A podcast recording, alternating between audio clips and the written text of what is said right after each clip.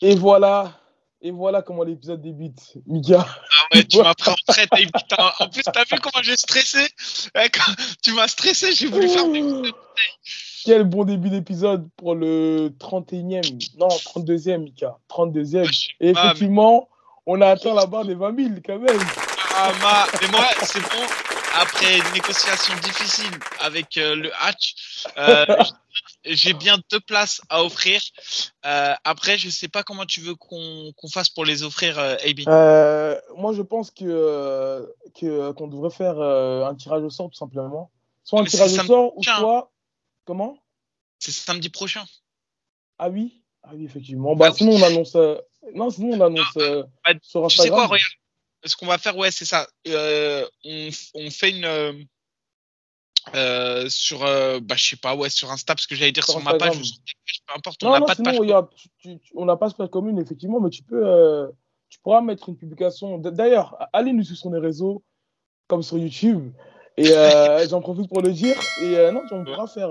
écoutez, restez à l'affût dans les commentaires sur YouTube. Tu sais, je mettrai une un commentaire épinglé pour, ah, pour les ben, modalités. C'est simple, voilà, pour le concours, il faut nous suivre, AB et moi, et les infos, elles seront données sur nos stories. Donc, si vous, suivez, si vous, suivez, vous aurez les infos.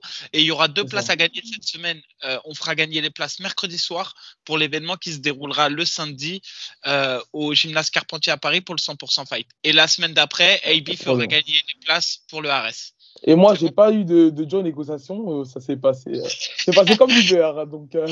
Ah ouais, c'est passé comme du beurre. Ouais.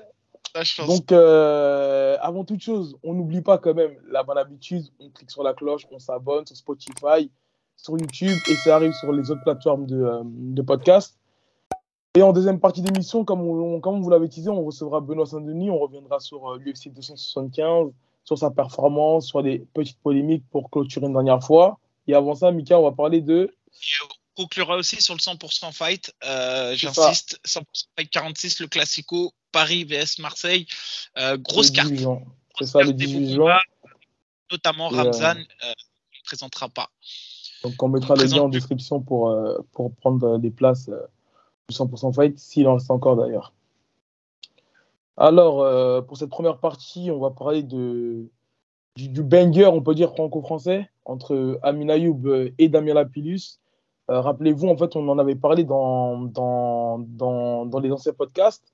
Amin Ayoub avait euh, call out Damien Lapillus. Voilà, il s'avérait que comme Amin Ayoub est sur une défaite lors, lorsqu'il a perdu au Brave, voilà, en gros, la politique disait qu'il ne pouvait pas signer à Arès directement à un moment donné, Damien avait été annoncé pour la ceinture. Finalement, ça ne s'est pas fait, comme William Gomis a rejoint les rangs du MMA Factory.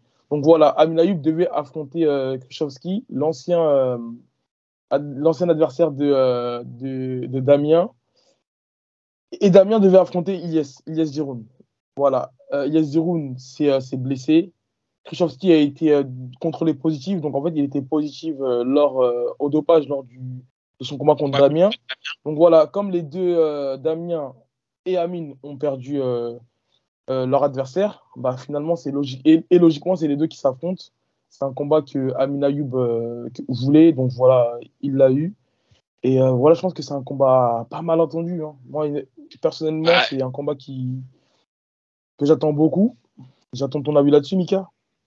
Bah écoute, moi, ce combat, pourtant, je... les deux combats me hypaient. Pour être honnête, ouais. Euh, c'était une opposition qui m'intéressait parce que c'était vraiment pour moi un style de kicker. Euh, les deux allaient se kicker, les deux étaient gauchers, donc ça allait être une opposition de gaucher-gaucher. Euh, ça allait être intéressant du point de vue pied-point. Là, pour moi, on a une nouvelle opposition qui arrive et qui, pour moi, est encore plus passionnante parce que c'est ce que j'aime dans le MMA, c'est qu'on a deux styles différents. Ça veut dire que là, on va voir qui va réussir à mettre son game en place c'est pas une question de niveau parce que les trois combattants sont archi forts. Jiroun, Ayoub, Lapidus, les trois sont bons. Donc euh, c'est vraiment pas une question de niveau, c'est une question d'opposition de style. Là, déjà, on repart sur un, un, truc traditionnel. Enfin, traditionnel. On a un gaucher face à un droitier. On a quelqu'un qui beaucoup, qui sait tout faire en MMA, mais qui est quand même plus à l'aise en boxe, c'est Damien Lapillus. Et on a un gars euh, qui est plus un diesel, Amin Ayoub, euh, mais qui frappe dur en anglaise et qui a un sol qui est vraiment pas mauvais et qui est ultra agressif, même quand il est sur le dos. Et on le voit progresser euh, sur ses chaque sorties au niveau du, du sol. Et là où parfois Damien, lui, euh, baisse de régime dans le second ou troisième round, euh, ça va être l'effet inverse là avec Amin Ayoub, qui Amin Ayoub, lui, monte en général en puissance euh, dans les combats. Donc si c'est un combat pour la ceinture, je me souviens pas au RS en synchrone. Non, non, non, c'est en 3, en 3 x 5. Ok, donc 3 x 5, ça reste un, un format que, que, Damien maîtrise bien en synchrone, ça aurait été un combat idéal pour, euh, pour Amin Ayoub. En tout cas, ça va être un combat de ouf. Euh, encore une fois, là, on a l'élite de ce qui se passe en, en MMA. Euh, ça. va vraiment être un combat à 70 kilos. C'est pour moi en MMA ce qui se fait de mieux derrière. Euh, bah, on a Benoît Saint-Denis à l'UFC. On a Mehdi Takaev aussi qui est très bien placé, ouais. qui pas à l'étranger. On a quelques Français à 70 qui sont bons. On a David Gallon qui performe de ouf en ce moment au Bellator. Mais derrière, voilà, on a Amin Ayoub, Jiroun euh, Lapidus. Euh, on a vraiment ce, des combattants. Bon, après, il y a aussi euh, Barnaoui qui est très fort, qui va revenir là au Bellator. Mais ce que je veux dire, c'est qu'on a vraiment le, le, le, le, haut du panier en France. Et donc, combat de ouf. Franchement, j'attends ce combat avec impatience. Et, euh, et, et voilà. Il y a, y, a, y a, un petit peu d'animosité parce que euh, je pense que Damien n'avait pas vraiment apprécié le call-out euh, que Amin Aïb avait fait euh, lorsqu'il voulait lorsqu'il voulait l'affronter. Donc je pense que ça va être un, un combat assez intense. Et après, ouais, je pense même, que ouais. de manière générale, je pense que le call-out, personne n'apprécie se faire call-out. De toute manière, personne n'apprécie se faire call-out, mais qu'aujourd'hui, il faut bien comprendre qu'en France, c'est une bonne chose. Euh, qu'il y ait cette utilisation des réseaux euh, par les combattants parce que c'est ce qui crée l'histoire et c'est ce qui intéresse le public. Et aujourd'hui, le ARS euh, ou le 100% Fight, euh, je le vois là avec les, les, petites, les petits teasers qu'ils mettent, etc., arrive à vendre les combats. Au, au lieu de vendre le combat le jour J, ils arrivent à vendre l'attente du combat. C'est-à-dire qu'on est carrément plus intéressé pour aller voir la petite punchline que pour aller voir le combat. Et, et ça, c'est archi intéressant parce que c'est comme ça que on va réussir à vendre des combats, qu'on va réussir à, à, avoir une attente de, de l'événement. Et donc, euh, je comprends en tout cas que Damien n'ait pas apprécié le call-out, mais en réalité, en tant que spectateur et en tant que même commentateur, c'est ça qu'on veut. Ouais. C'est ça, c'est ça. Non, moi, honnêtement, j'avais apprécié le call-out en tant que spectateur parce que voilà, ça, ça comme tu as dit, ça vend le combat. Et nous, euh, voilà, en tant que spectateur, on attend de voir quand même la réponse de telle ou telle personne. Et voilà, ça, ça avait un petit peu échangé dans les commentaires sur les publications de, de, de l'ARES. Et voilà, après, euh, stratégiquement parlant, c'est quand même compliqué de se préparer sur un droitier et de deux semaines avant de prendre un gaucher.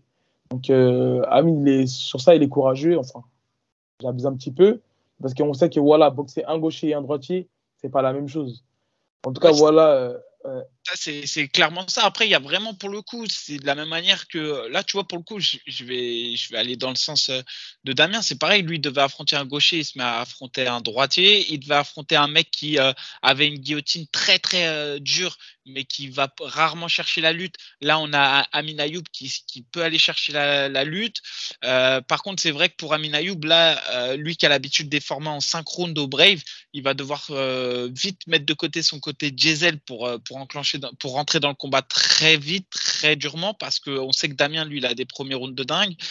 En tout cas, ça va être un beau combat. Je ne suis pas sûr que l'un ou l'autre euh, ait pris plus de risques je pense qu'aujourd'hui, le combat, il est pour euh, l'un et l'autre euh, bien tombé. C'est le moment de briller pour les deux. On sait que au mois de il y a l'UFC, même s'ils sont pas dans les petits papiers, parce que voilà, ils sont pas sur des séries de cinq victoires, mais on sait jamais. On sait jamais. Ça, ça permet ça permet de les relancer. Comme je disais, les 70 qui sont mieux classés qu'eux sont, euh, sont actuellement sous contrat avec d'autres organisations. Donc, ouais. ça leur laisse la place d'eux. Donc, euh, non, c'est un, un, combat qu'on attend euh, avec impatience. Et, euh, et, voilà, les deux, je les, je les apprécie. Là, mon partenaire d'entraînement, j'ai même affronté Damien Lapidus dans mes tout débuts. Bon, ça, ça remonte ouais. à longtemps, à plus de 10 ans. Mais, mais voilà, ça va, être, ça va être un combat de ouf. Non, c'est ça, ça. Ouais, je m'exprimerai pas aussi sur le, euh, sur le pronostic parce que euh, les deux sont mes amis. Il y en a un qui est actuellement mon partenaire d'entraînement. Donc euh, voilà, je, serai là en tant que spectateur, mais ça risque d'être un beau combat. Et justement, en parlant de, de call-out, de, de, de, trash talk, on a eu Rizlen Zoa qui devait affronter Yoni. Et malheureusement, Yoni a été blessé, donc on lui souhaite un, un bon rétablissement. Et le call-out est tombé sur notre ancienne partenaire d'entraînement, Laetitia Blo, qui n'a pas apprécié, on va dire, ce call-out, qu'elle a, j'ai l'impression, même trop pris à cœur. Je sais pas si tu as pu suivre ses réponses lors de ses stories. Non, t'as pas vu? Après un call-out, c'est ce que je dis. Euh, Moi-même, si je me fais call-out, ça va me casser la tête. J'aime pas. Enfin, personne. D'ailleurs, tu, tu, te réveilles, tu vois, votre nom était mentionné dans, dans telle story, ça va être euh, se faire call out, c'est jamais agréable. Ça veut dire, ça veut dire quand même qu'on te défie. Euh, c'est jamais facile euh, de s'extirper d'un call out parce que quand on te, on t'appelle à combattre, euh, même si tu as une bonne raison pour pas combattre, bah, ça veut quand même dire quelque part tu émets un refus. Donc tu te mets en situation où quelque... même si tu as une super raison, c'est à un moment mmh. donné comme si tu avais peur d'eux, alors que l'orgueil veut que tu, tu acceptes quoi qu'il arrive.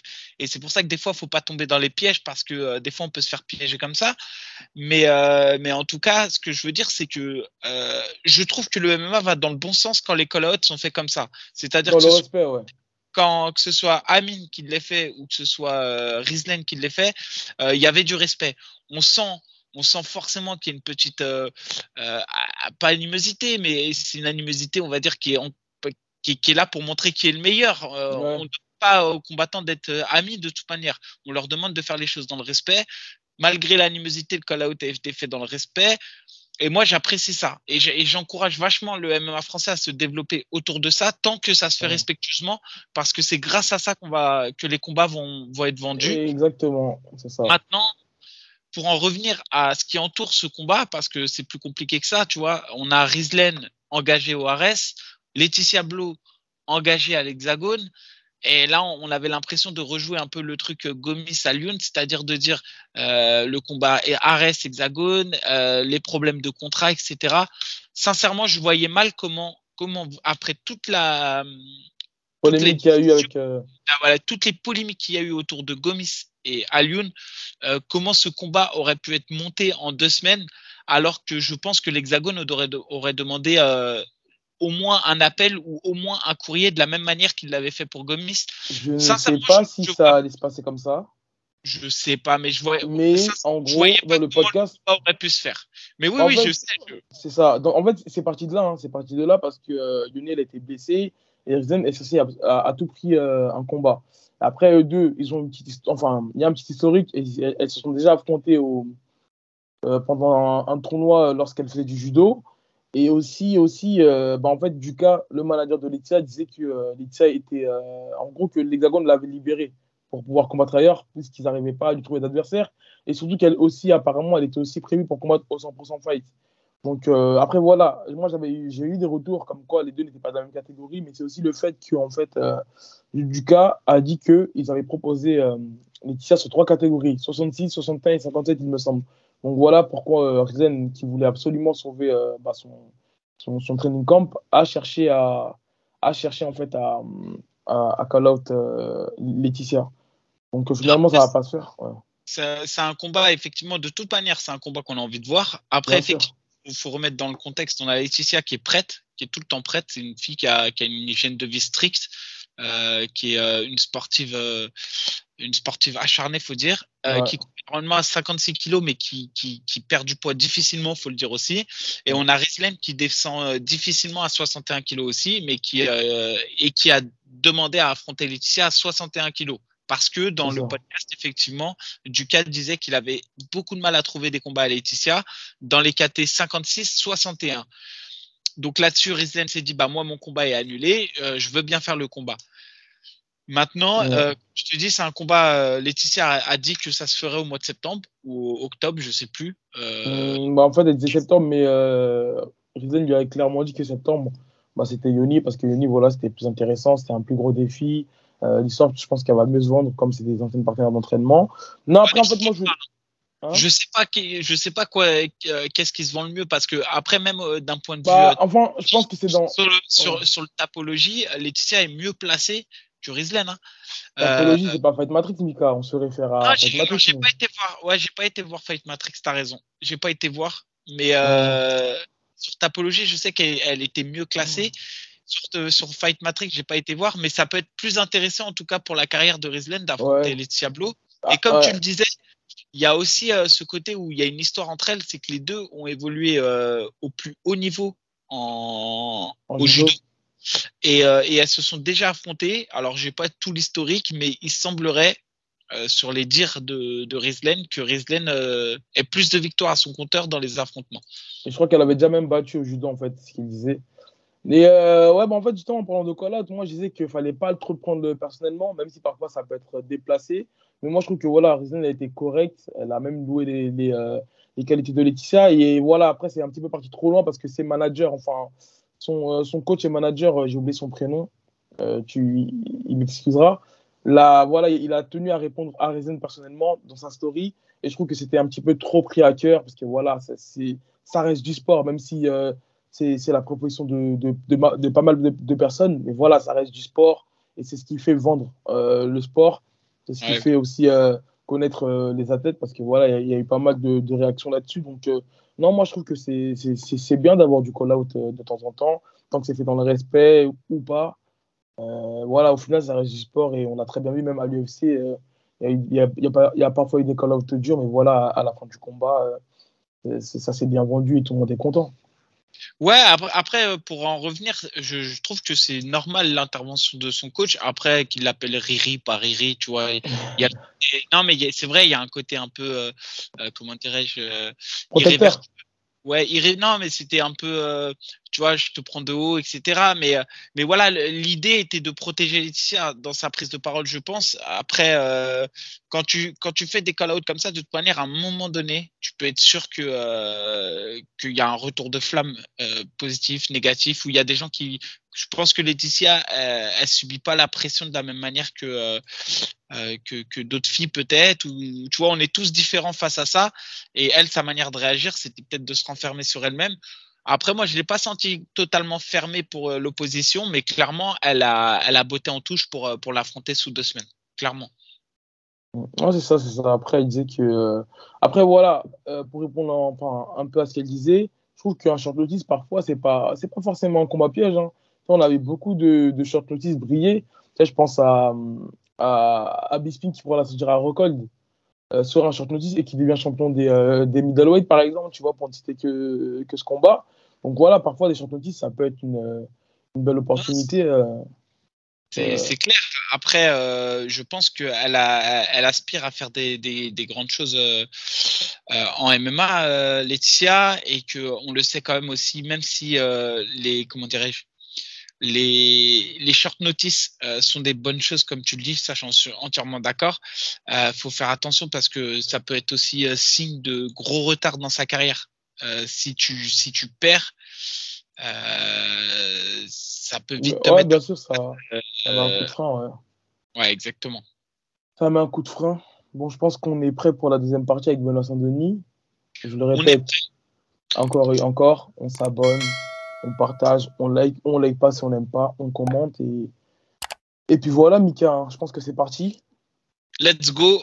On, reprend Benoît le, le, légionnaire. Benoît le légionnaire. Allez, let's go. Allez, go.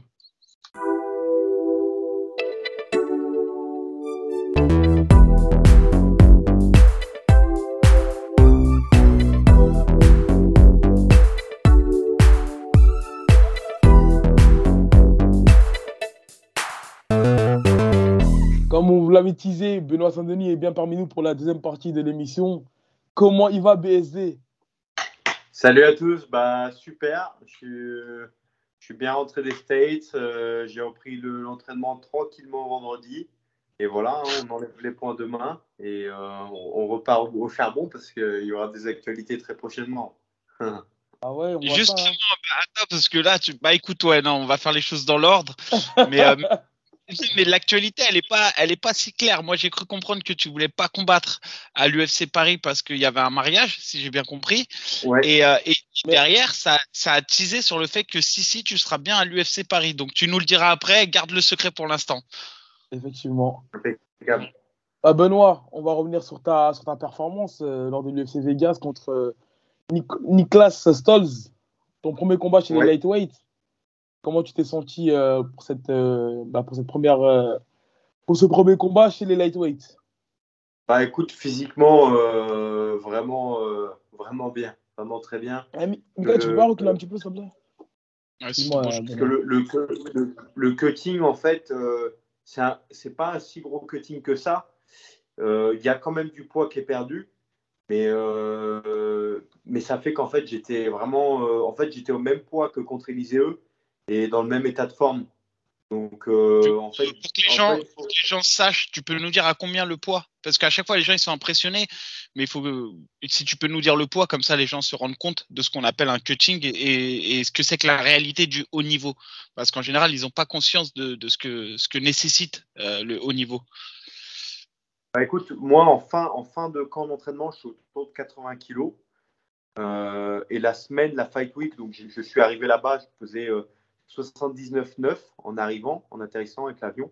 Et euh, au cours de la semaine, je suis descendu euh, du coup à 70,5 et je suis rentré dans la cage à 79,5, je pense. Je serais rentré, je pense, à 80 kg 3 comme contre Elisée si jamais on avait combattu le soir. Mais comme on a combattu le matin, on n'a eu que 24 heures pour récupérer. Parce qu'on ouais, le matin, Exactement. Moi, pour donner une idée, je sais que, alors tu vois, moi c'est bizarre parce que moi je pesais 82 kg à deux semaines pile poil. 79 à 7 jours pile poil, 77 quand j'arrive à la Fight Week, mais le jour du combat, j'étais à 81, 82.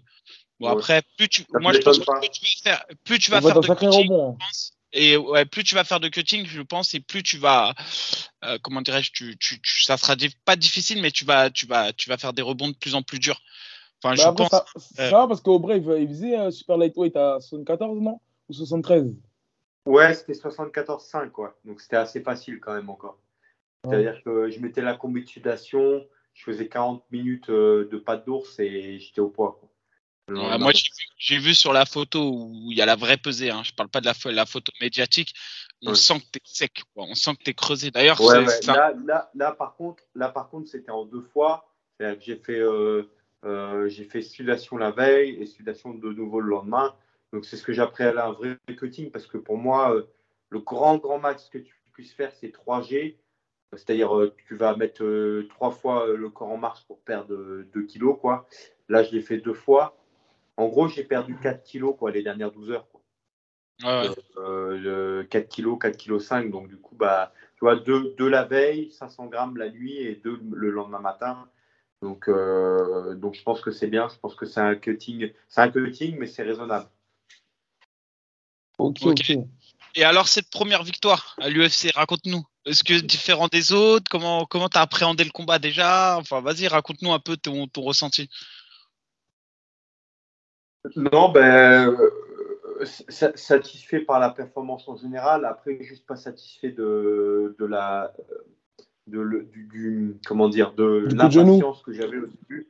Ouais, parce qu'en fait, j'étais ultra impatient parce que euh, j'avais beaucoup de poids sur les épaules. En fait, quand tu es fighter à l'UFC en France, je m'en suis aperçu là. En fait, le premier combat, je ne l'ai absolument pas ressenti, ce qui m'a permis d'être euh, le premier combat. Alors, je n'avais pas l'expérience que j'ai aujourd'hui, mais euh, le premier combat, je ne l'avais pas ressenti parce que ça allait très tellement vite. C'était un short notice sur trois semaines. Donc, ça allait tellement vite pour Elisée qu'en fait, je n'ai pas eu le temps d'avoir toute cette pression médiatique que tu, que tu, que tu, que tu as quand tu es combattant français à l'UFC. Et là, je me suis un peu laissé manger le cerveau par par, cette pression. Donc j'étais un peu plus tendu que d'habitude. Euh, j'étais un peu tendu comme dans mes euh, deux, trois premiers fights. Quoi. J'avais, j'avais vraiment euh, rapidement envie de lui mettre les mains dessus. Après, au deuxième round, impeccable. enfin, en fait, après le premier échange en lutte, je me suis détendu et là, j'ai vraiment rentré fort mes combinaisons avant de rentrer en lutte. Et du coup, ça se passait beaucoup mieux. Quoi. Mais ouais, le, le, le, les deux premières minutes, j'étais un peu tendu. Et euh, après, après, par contre, j'ai déroulé, j'ai fait, j'ai fait ma partition. Là, une fois que j'avais les mains dessus, j'ai senti en termes de puissance euh, dans cette caté-là, euh, je suis vraiment, vraiment, j'ai vraiment un, je suis vraiment à l'aise, quoi. Donc, j'ai hâte de, de, passer à la suite et de, voilà, j'ai hâte d'y retourner, quoi. Bon, en, tout cas, c'est une neuvième victoire, neuvième euh, avant la fin. C'est devenu une habitude. Dès que tu gagnes, c'est avant la limite. Après, il y a des similitudes avec euh, avec mon parcours moi que j'ai pu faire. En tout cas, c'est que euh, déjà on a tous les deux été pris en short notice à 77 et, et derrière on a tous les deux fait un combat à 70 pour la première fois de notre vie en carrière. Et je comprends ce que tu dis sur la pression la pression que tu as de combattre à l'UFC et surtout de revenir d'une d'une défaite. C'est pas facile de combattre à l'UFC tout en sachant que le premier combat était une défaite. Toi, ça a été un combat en plus un peu particulier. Donc, euh, justement, parce que moi, je sais que le deuxième combat, le plus dur, la plus grosse pression, ça a été d'être sûr de faire le poids. C'était ma grosse inquiétude. Est-ce que je vais réussir à faire le poids? Et en fait, du coup, tout, euh, tout le stress du combat, je l'ai pas ressenti parce que tout a été focalisé sur le poids. Et toi, mhm. c'est ce que tu dis, c'est un peu différent. Tu avais vraiment le poids du, de la performance, quoi. Tu, tu pensais vraiment à la performance à, à tous les moments. Et euh, non, moi, mais là... c'était plus la performance. Vas-y, à vous, je t'en prie, Non, non, j'allais dire que en fait, la seule différence entre vous deux, c'est que bah, Benoît, toi, tu as réussi à finaliser ton combat. moi, j'ai gagné quand même, mais c'est vrai que j'ai pas fait. T'es un gamin. C'est trop facile, tu m'as entendu la faire. J'ai pas, j'ai pas. Vous, vous captez bien, vous Parce que moi, Ouais, on capte super bien. Ouais. Euh, non, mais toi, en, en, fait, ce que je disais, Benoît, mais je sais pas si tu as entendu, parce que j'ai vu que ça avait bugué ton image. Je disais qu'on avait le même parcours à l'UFC. Tous les deux, on a signé sur un short notice à 77 kilos. Et ensuite, tous les deux, on a eu euh, notre deuxième combat, on l'a fait à 70. Et lui, par bas, il dit que moi, j'ai gagné à décision et toi, tu as gagné par euh, finalisation. En gros, que moi, j'ai pas été con, tu vois. ouais, après, après c'est. Ouais, après, c'est le style. On a un style, tous les deux, on a un style différent. Et euh, d'ailleurs, d'ailleurs, ça me fait penser à un truc à vous quand tu, parlais de ah oui, quand Michael devait affronter euh, Kevin. Euh, pour prouver que pour prouver que j'ai donné aucune indication ah. au camp, au camp adverse, c'est que la première chose que j'aurais dit à Kevin, vraiment de mettre en place, c'est de savoir faire contre Michael, parce que c'est une arme qu'il utilise très bien en sparring, c'est les blocages durs sur les calf kicks. Parce que Michael, il a des super calf kicks et c'est un beau tacticien qui, a bien. Bah D'ailleurs, il a récité sa partition, il a endormi un peu Kevin. Et ces calf kicks, ils ont grave fait la différence. Et moi, j'aurais. Si j'avais dû donner un conseil à Kevin Fight, c'est euh, euh, bosse comme un bâtard les, les, blocages durs sur les calf kicks. Et déjà, ça aurait été un peu relou, quoi, parce que les blocages durs sur les calf kicks, ça fait très mal. Et après, si tu peux plus envoyer le leg kick, les leg kicks, c'est un bon truc pour euh, endormir l'adversaire. Mais surtout, tu sais que, ne pas, parlant de pas se laisser endormir. Ne pas se laisser endormir par les vieux roublards. Ah, mais, bah je vous jure qu'en parlant de calf kick, les gens ils l'ont découvert euh, lors du combat de Poirier face à Connor, mais le premier mec que j'ai acquis, euh, c'était toi, Mika. Non, non, il y a eu ah, face à Dakaev. Face à Dakaev, et lorsqu'on tourne à Obi Fight, et c'était la première fois que je voyais, que c'est là où j'ai connu en fait les calf kicks. Et on va dire, ça, ça, ça a été euh, assez récent quand même que les gens ils ont découvert les calf kicks où ils ont c'est devenu à la mode lors du combat. Bah, moi, moi la première fois que j'ai vu ça, c'est Nathan Wood euh, au Cage Warrior qui faisait ça, euh, le prospect qui devait affronter euh, Duquesnois avant que Duquesnois se sauve. Et, euh, et c'est lui qui mettait les, les kicks. Donc pour revenir à toi, Benoît, donc ouais, pour revenir à ta, ta performance parce que c'est quand même ce qui nous intéresse et, et et donc, du coup, est-ce que ça a été maintenant, euh, parce que c'est la suite qui nous intéresse, là, tu as fait une performance pour moi. En plus, euh, bah, franchement, c'était une récitation, une, euh, c'était scolaire, tu l'as, tu l'as maîtrisé. Effectivement, au premier round, il y, a une, il y avait aussi le fait qu'il soit très grand, qu'il ait des longs segments. il y avait l'appréhension, tu as voulu en finir vite, tu t'es, as failli te faire contrer. Et c'est là qu'on voit que le haut niveau, ça pardonne pas quand même. Et qu'il n'y a pas de combattants qui, qui, sont faciles à battre. ça reste toujours dur un combat à l'UFC. Euh, et, surtout, c'est toujours plein de surprises un combat, un combat.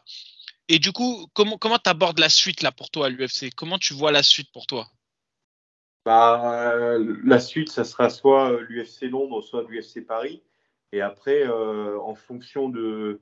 Bah, moi, en fait, j'ai envie de monter la division le, plus rapidement possible. On m'a donné un top 15 en welterweight dès mon premier fight. Donc, moi, ce que je veux, c'est un top 15, mais en lightweight. Quoi. Un mec comme Dan Hooker, comme Ferguson, c'est un, j'ai le, droit, je me permets de rêver. Après, je prendrai ce qu'on me donnera, hein, parce que j'ai, j'ai aucune légitimité pour donner des noms.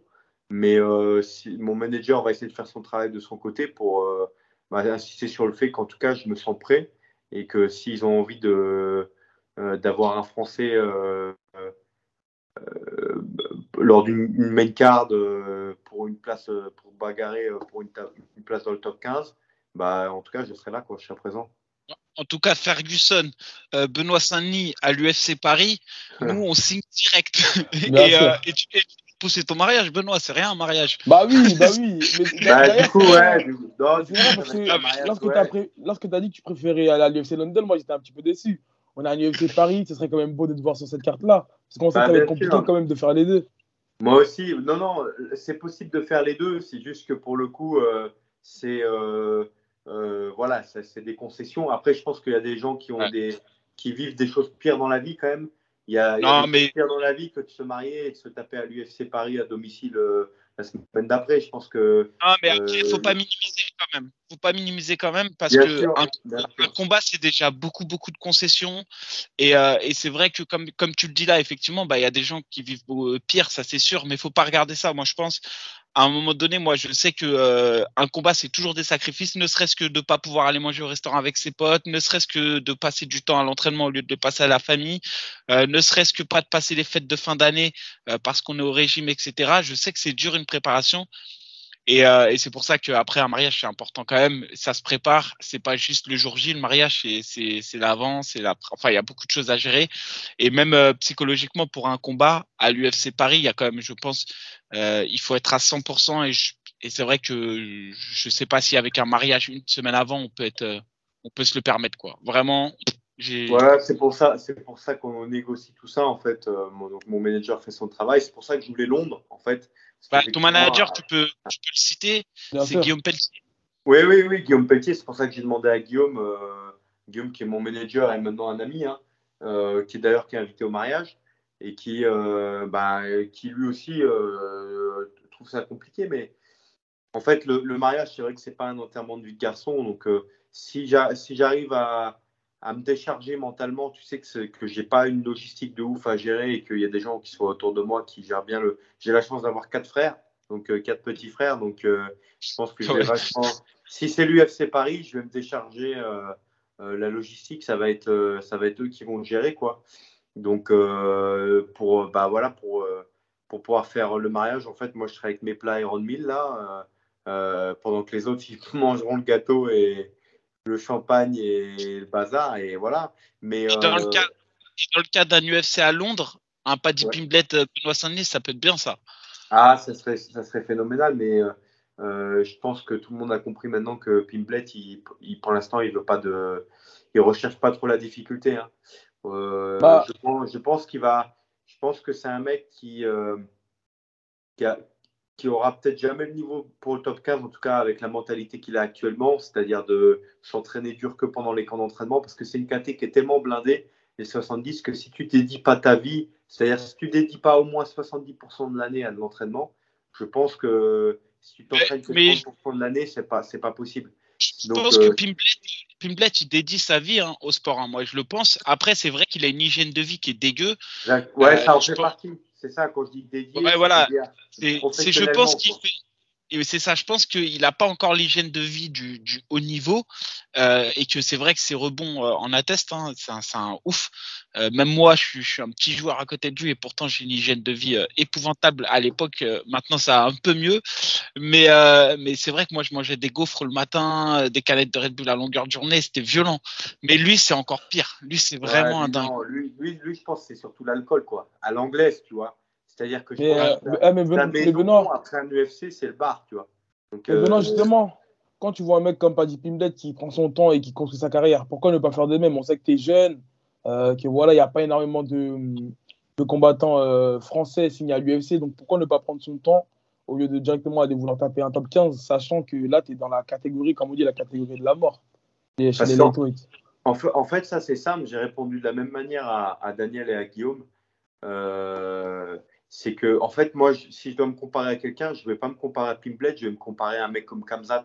C'est-à-dire que moi, j'ai la dalle, moi, je veux faire ma place euh, parmi le top du top et je considère, de par mes sparring, de par mes performances en sparring, de par le feeling que j'ai en combat et la dalle que j'ai, en fait, euh, je considère avoir les moyens de, de, me taper avec du top 15 sans euh, pour, le, pour autant remettre ma place en jeu parce que je pense que j'aurai les moyens de faire des performances qui me permettront en tout cas de, voilà, de, de, de, de rester là. Et après, euh, oui, je, je, peux comprendre. En fait, le, la chose la plus intelligente à faire, c'est comme le fait euh, Paddy, mais aussi ce sport, je le fais par passion. Euh, L'oseille dans le MMA, euh, en fait, il faut se rendre faut se rendre compte que même en étant à l'UFC, maintenant j'en vis, mais euh, c'est pas non plus la folie. Et, euh, et euh, moi, je le fais par passion et moi, je vais me taper avec les, les meilleurs, quoi. Donc, donc ouais, donc j'ai hâte, hâte.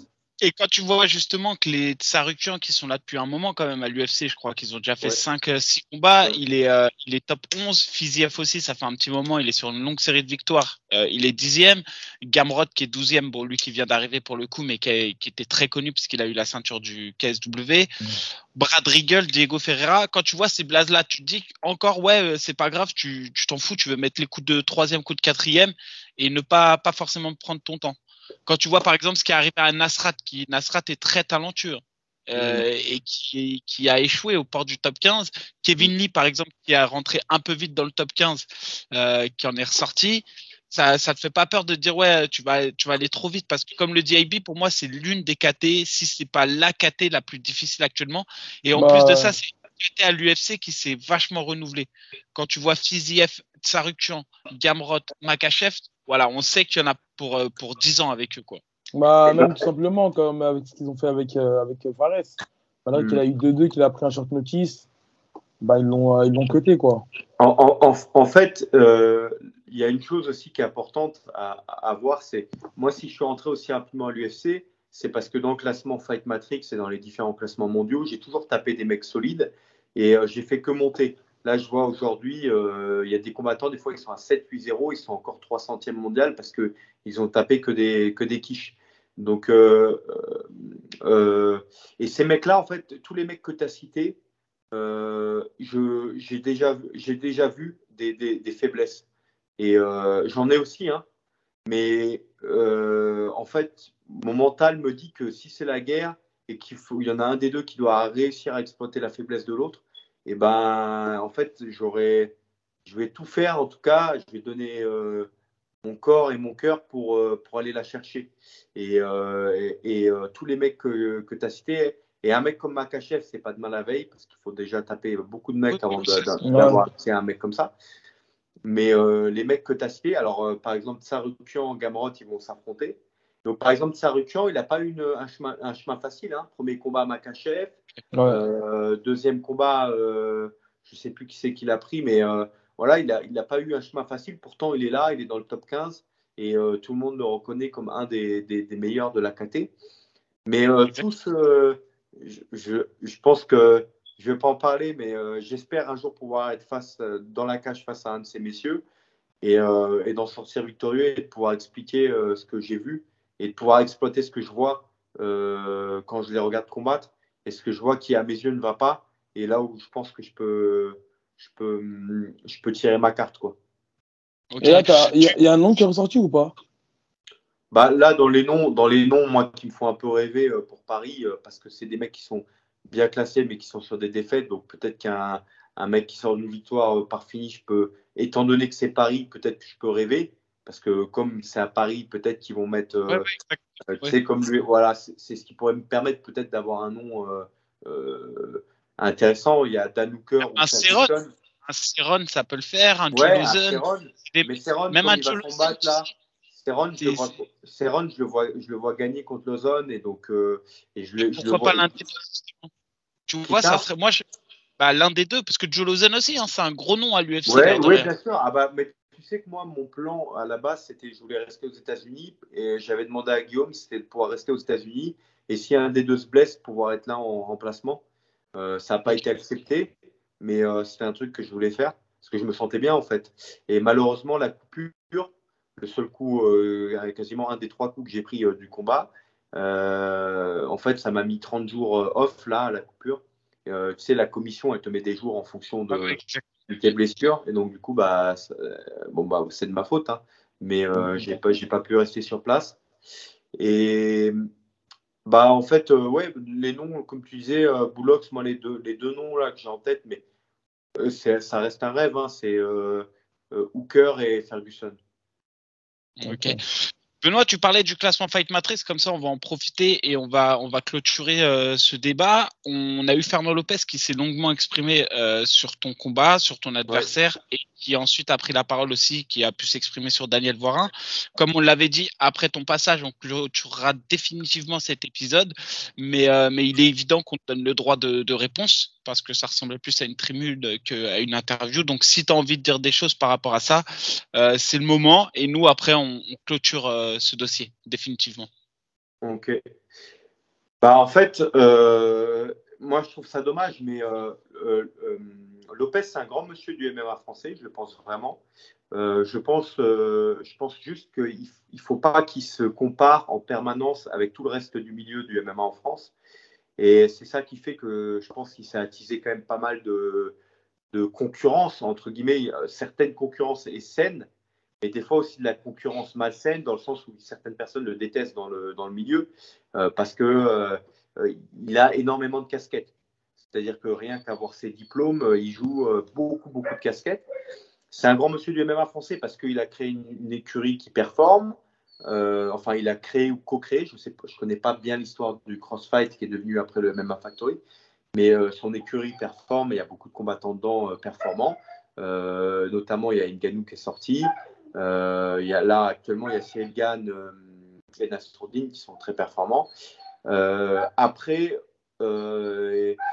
voilà, Lopez, pour moi, il ne peut, pas, il peut pas, par exemple, légitimement se comparer, par exemple, à un monsieur comme Daniel Warin, qui est mon coach, parce qu'en fait, mon coach, c'est un coach de cœur de métier. C'est-à-dire que Daniel Warin, c'est une des rares personnes au monde qui a vécu pendant 20 ans, qui a gagné sa vie uniquement en étant coach, striking coach ou head coach dans les salles. C'est-à-dire que ce pas les mêmes casquettes que Lopez. Lopez, c'est quelqu'un qui, qui, est vachement business, qui marche bien, mais il a plusieurs casquettes. Il a une équipe de management, il a une, écurie qui s'appelle le MMA Factory, une salle. Et euh, ce que je regrette, c'est l'attaque qu'il a fait sur Daniel en disant oui, Daniel ne ramène pas d'argent au Venom. Daniel, il n'a jamais prétendu amener de l'argent au Venom. Daniel, en fait, ce qu'il vend, c'est ses qualités de coach. C'est-à-dire que quand Franck Dupuis l'a recruté, il a juste dit Moi, écoute, Franck, si tu me recrutes, ce que je veux faire, c'est ce que j'ai toujours fait, c'est coacher une équipe professionnelle. Il n'a jamais dit Je vais te ramener des adhérents. C'est-à-dire que M. Daniel Warin n'a jamais prétendu avoir une salle ou, ou euh, créer une salle. D'ailleurs, ça ne l'intéresse pas du tout. tu vas demander à Daniel Est-ce que tu veux créer une salle, avoir une écurie? Il va te dire Jamais de la vie. C'est une charge mentale c'est un travail de ouf. Et c'est pour ça que que Lopez là-dessus, il est bon. C'est un super bon businessman. C'est que gérer une salle et une équipe de management, c'est un travail de ouf. D'ailleurs, c'est pour ça que Daniel, euh, il fait le management qu'à bas niveau. Il laisse Guillaume s'occuper du reste, même s'il a un carnet d'adresse de folie. Hein. Daniel, il faut savoir que ça a été, euh, il a coaché Noguera au Pride, il a coaché, euh, je ne sais plus, m'a envoyé des photos avec les noms mais euh, euh, comment il s'appelle Ricardo Arona, il a coaché, euh, il a été head coach. Donc alors voilà, on parlait des coachs, je ne sais plus si c'est vrai ou pas. J'ai pas écouté toute la vidéo, mais Lopez disait que Daniel tenait que les pattes, c'est ça? Il était juste teneur de pattes d'ours. À un certain moment, c'est ça, c'est ce qu'il dit. Enfin, en gros, il y a eu des attaques qui allaient dans ce sens-là, ou des attaques ou des choses qui sont dites plutôt dans, dans ce sens-là. Donc, donc, en fait, si c'était juste un teneur de pâte d'ours, je ne pense pas que Dan Anderson lui aurait fait un visa de travail à 3 000 ou 4 000 dollars et l'aurait recruté comme head coach. Donc son, son, son statut, c'était head coach à la Team Quest. C'est-à-dire que là-bas, il, coachait Tarek Safedin et euh, Dan Anderson. Donc, euh, premier coach à avoir chaoté euh, euh, Fedor euh, dans le coin de, Endo. Il allait jusqu'à la ceinture avec euh, Endo. Endo, malheureusement, se blesse une semaine avant le combat contre John Jones. UFC, seul UFC de l'histoire annulé, UFC numéro 100. ça a été le coach, le striking coach d'abord, puis head coach de Anderson Silva. C'est-à-dire qu'Anderson Silva, si vous regardez, d'ailleurs, c'est passé sur l'équipe 21, tous les combats d'Anderson Silva, on voit un combat où il saisit un leg kick. D'ailleurs, ça, c'était nouveau parce qu'en fait, euh, Daniel, il est un peu plus âgé que Lopez, donc il vient d'une époque où il y avait encore, où les, sports étaient encore vachement euh, indépendants. C'est-à-dire qu'il y avait encore le, Muay Thai qui était, on mélangeait pas encore tout aussi bien qu'aujourd'hui. Et du coup, par exemple, un, truc, une rumeur à l'époque qui n'existait pas, c'est on disait tu saisis jamais un leg kick. Pourquoi? Parce que dans les règles du Muay Thai, tu ne faisais pas et tu risquais de te prendre un high kick et tout ça. Et maintenant, c'est un truc qui se fait dans le MMA euh, au taquet. Et tout le monde avait critiqué Daniel euh, dans l'équipe au Brésil à cette époque-là, les mecs du Muay Thai. Et euh, Anderson Silva, il caote, il en light heavyweight. C'était le mec avec saisie, de, du leg kick, il le caote. Premier coach qui va voir pour le féliciter, le prend dans ses bras à l'issue. Bah, c'est Daniel. Et bah, là, j'avais un petit passage du coup pour parler de ça. Hop. T'as préparé ah, ah, ouais, eh, eh, eh, ça prépare Mika maintenant. Par contre, on voit pas bien. Hein. Ah, tu, écoute, non mais, non mais Benoît, Benoît, tu on voit pas bien. Non Benoît. Vous voyez ou pas? Non, mais non, non, regarde, non, non, mais tu m'enverras, tu m'enverras la, tu m'enverras ouais, et je le mettrai à l'écran. Vous connaissez tous le UFC Embedded? Et, euh, et ça, c'est un UFC All Access Brésil. Et euh, on voit, on voit euh, Anderson Silva qui est coaché par Daniel. Et, et Anderson Silva dit, dit Daniel has elevated me to new heights. En gros, il m'a amené à un nouveau niveau. Et, donc, c'est pour dire que, en fait, Daniel, en tant que coach pur, après, je ne prétends pas qu'il sait faire autre chose. Daniel, Daniel, en fait, sa passion, c'est de coacher. Mais il a réussi à faire un truc qui est rare, même mondialement, c'est assez rare c'est-à-dire gagner ta vie juste en étant coach. C'est-à-dire que Daniel, il rentre dans une salle, il coach des pros, il prend son pourcentage sur certains fighters où la salle le paye bien et il se casse, il rentre chez lui. Et donc, donc, je, comprends ce que tu veux dire. Ouais. C'est quelqu'un qui a vécu toute sa vie de ça et c'est pas facile de faire et sa place à l'étranger. Lui, il l'a réussi à la faire dans les plus grosses écuries. Et il a, il a quand même été plus haut niveau à l'UFC, donc ça je l'entends. On va aussi, on va aussi euh, féliciter le Tricom qu'il a fait au Venom Camp euh, Training. Je pense à tes partenaires d'entraînement qui montent, euh, notamment Jorik qui se fait une place dans le dans le milieu du MMA qui est, qui est pas mauvais. Et à l'époque aussi, il a coaché Ilias jusqu'à la PFL. Il a fait 4 ou 5 victoires de suite avec Ilias. Signature à la PFL pour Ilias. Mais et, d'autres combattants aussi qu'il a amené. Bah, il y a en fait, Leto aussi qui s'entraîne avec vous. Mathieu Leto qui a, un gros niveau, euh, qui, qui, prend encore en maturité de combat, mais qui a un gros niveau. En fait, Daniel. Mathieu, il n'a pas un petit air de Prochaska? Un petit air. Quand tu m'as dit ça, à un moment donné, c'est vrai que j'ai vu la ressemblance.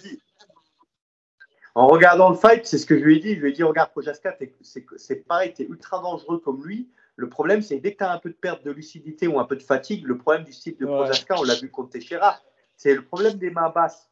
C'est que le seul moment où tu vas pas être lucide, où tu vas être fatigué, bah, tu fais l'ascenseur ou alors tu te fais soumettre parce que euh, tu prends la foudre.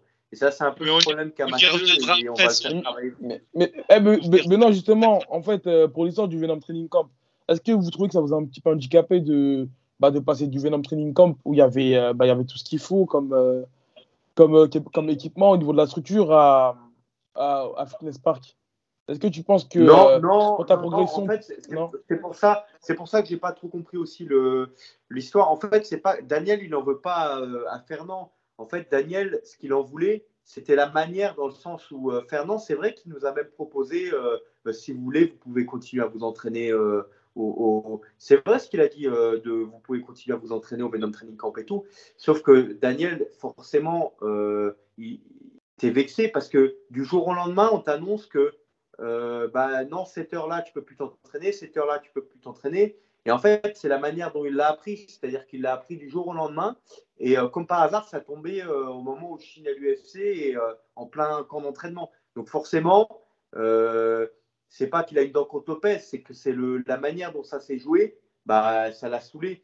Et après, en reparlant du truc, c'est vrai qu'il me semble, Daniel m'avait dit qu'il avait envoyé un message à Lopez au retour de des États-Unis pour euh, aller faire un stage, peut-être même, il y aurait peut-être pu avoir euh, un truc entre à ce moment-là, mais le problème, c'est que bah, effectivement, Lopez répondait pas. Et là, je pense qu'il a fait une erreur, Lopez, c'est-à-dire qu'il a peut-être considéré que Daniel, c'était un concurrent direct, un peu comme Hatch, qui est aussi multicasquette, comme peut l'être Lopez, c'est-à-dire qui a beaucoup de casquettes. Mais je pense qu'il n'a pas pris en compte que Daniel, c'est pas ça, ça n'a rien à voir avec ça. Daniel, sa passion, c'est de coacher au plus haut niveau et d'améliorer les mecs pour les amener à leur meilleur potentiel possible. Et il veut bien sûr gagner sa vie en faisant ça, mais à aucun moment donné, il va dire je vais devenir ton manager ou je veux créer une salle, je vais piquer des mecs. Jamais de la vie. Tu vois, là, le, Venom, le truc avec Yoni, là, c'est Yoni, elle est venue d'elle-même aux sélections. Tu sais, c'était une sélection. Si tu étais au MMA Factory qui était bien, tu vas pas faire des sélections pour être dans une autre équipe. C'était des sélections qui avaient été ouvertes parce que Daniel voulait une équipe professionnelle c'était un truc sur lequel il s'était mis d'accord avec Franck. C'est moi, je veux, bien être coach au Venom Training Camp, mais je veux mon équipe professionnelle parce que c'est ma passion, c'est ce qui me fait vivre. Et donc, du coup, il s'était mis d'accord avec Franck Dupuis. Ils ont créé la, team Venom Elite, euh, dont j'ai pu faire partie et qui m'a permis de, de, voilà, de rencontrer Daniel et de, de commencer mon aventure professionnelle. Mais euh, donc voilà, donc c'est dommage. Et aussi, euh, la petite pique euh, effectivement, euh, Lopez ne lui a pas répondu après à ses messages. Et la petite pique, c'est qu'il y a eu un message de Sarfati pour se faire une formation euh, MMA niveau 1 ou MMA niveau 2 ou je sais plus, un truc comme ça par mail. Donc, euh, ouais, bon, t'es un peu vexé, quoi, quand tu vois qu'on t'envoie un truc, genre, tu sais, à cette époque-là, il n'y avait pas de diplôme comme il y a aujourd'hui FMMAF. Il y avait un peu des diplômes indépendants. Et quand tu vois, genre, le diplôme coach de niveau 1 pour tenir des pattes, ouais, bon, bah, quand tu t'appelles Daniel Wara, forcément, ça te vexe un peu parce que c'est le truc où c'est, honnêtement, je pense que c'est le meilleur en France, tout simplement parce qu'il a dédié 20 ans de sa vie à faire que ça. Euh, et après, pour les chaque combattant, chacun aura des affinités particulières. Enfin, moi, ce que je comprends, c'est que toi, si tu restes avec Daniel, ça serait bête de rester avec quelqu'un qui pour toi n'est pas le meilleur. Et de la même manière, quelqu'un qui reste avec Fernand Lopez, c'est bête de rester avec lui s'il pense que c'est pas le meilleur. Ça me paraît logique. Bien sûr. Et pour moi, et pour moi, ça retire rien Lopez. Juste le fait que Lopez, il ait autant de casquettes, il faut qu'il, s'il veut pas se faire d'ennemis, il faut pas qu'il essaye de dire je suis le meilleur partout. C'est-à-dire que ça, peut être un très bon manager, un très bon euh, head coach, un très bon partout, machin, etc. Mais je pense que tu peux jamais être aussi performant que quand tu te dédies uniquement à une tâche. Euh, et donc, euh, je pense que la difficulté qu'il peut avoir, c'est que lui, il gère énormément de choses à la fois parce que j'ai l'impression qu'il a besoin d'avoir la lumière sur lui et puis d'avoir aussi euh, d'avoir beaucoup de champs d'action, tu vois. Et, comme, et le fait de vouloir toutes ces casquettes à la fois et de vouloir être le meilleur dans chacune des, casquettes fait que bah, il se met à dos beaucoup de monde dans le monde du MMA. Et c'est dommage parce que pour moi, c'est un mec qui, est euh, performant euh, dans ce qu'il fait et qui pourrait se faciliter la vie, qui pourrait grandement se faciliter la vie dans le monde du MMA en étant un peu plus neutre dans ses discours et en étant un peu moins business. Parce que c'est un peu. Non, après, euh, gens, c'est un peu monsieur business. Euh, pour, pour, beaucoup de gens en, en, France, dans l'MMA, Lopez, c'est un peu monsieur business. Mais euh, après, je comprends très bien que toi, tu sois avec. Mais juste un exemple pour, pour exposer ça, c'est que tu es allé t'entraîner une semaine là-bas à bout. Et au bout d'une semaine, tu avais signé au Factory. Et Jorik, par exemple, il allait s'entraîner une semaine là-bas. Au bout d'une semaine, il y avait une proposition. Est-ce que tu veux signer au MMA Factory? Donc, tu vois, c'est vachement business quand même. Tu vois, je trouve qu'il y a du business. Mais, ça ne veut pas dire qu'il est mauvais. Hein. Je dis pas qu'il est mauvais, non, non. mais c'est vachement business, tu vois. non, non, mais d'ailleurs, j'avais une question. Toi, tu avais été il y a quelques années au MMA Factory? Tu avais été juste pour t'entraîner ou c'était pour. Euh, et, c'est quoi que tu n'as pas plu là-bas? bah, En fait, que tu es pas en fait, non, si ça m'a plu là-bas. Moi, ça m'a plu et même euh, je m'entendais pas mal avec Lopez ou avec euh, pour ouais. en bon terme. Ça m'avait plu euh, le, par contre, j'avais négocié dès le départ, j'avais exprimé et ça n'avait pas dérangé Lopez. Au début, j'avais dit écoute, euh, je m'entraîne et avec Daniel et avec toi. Et au début, il a accepté ça.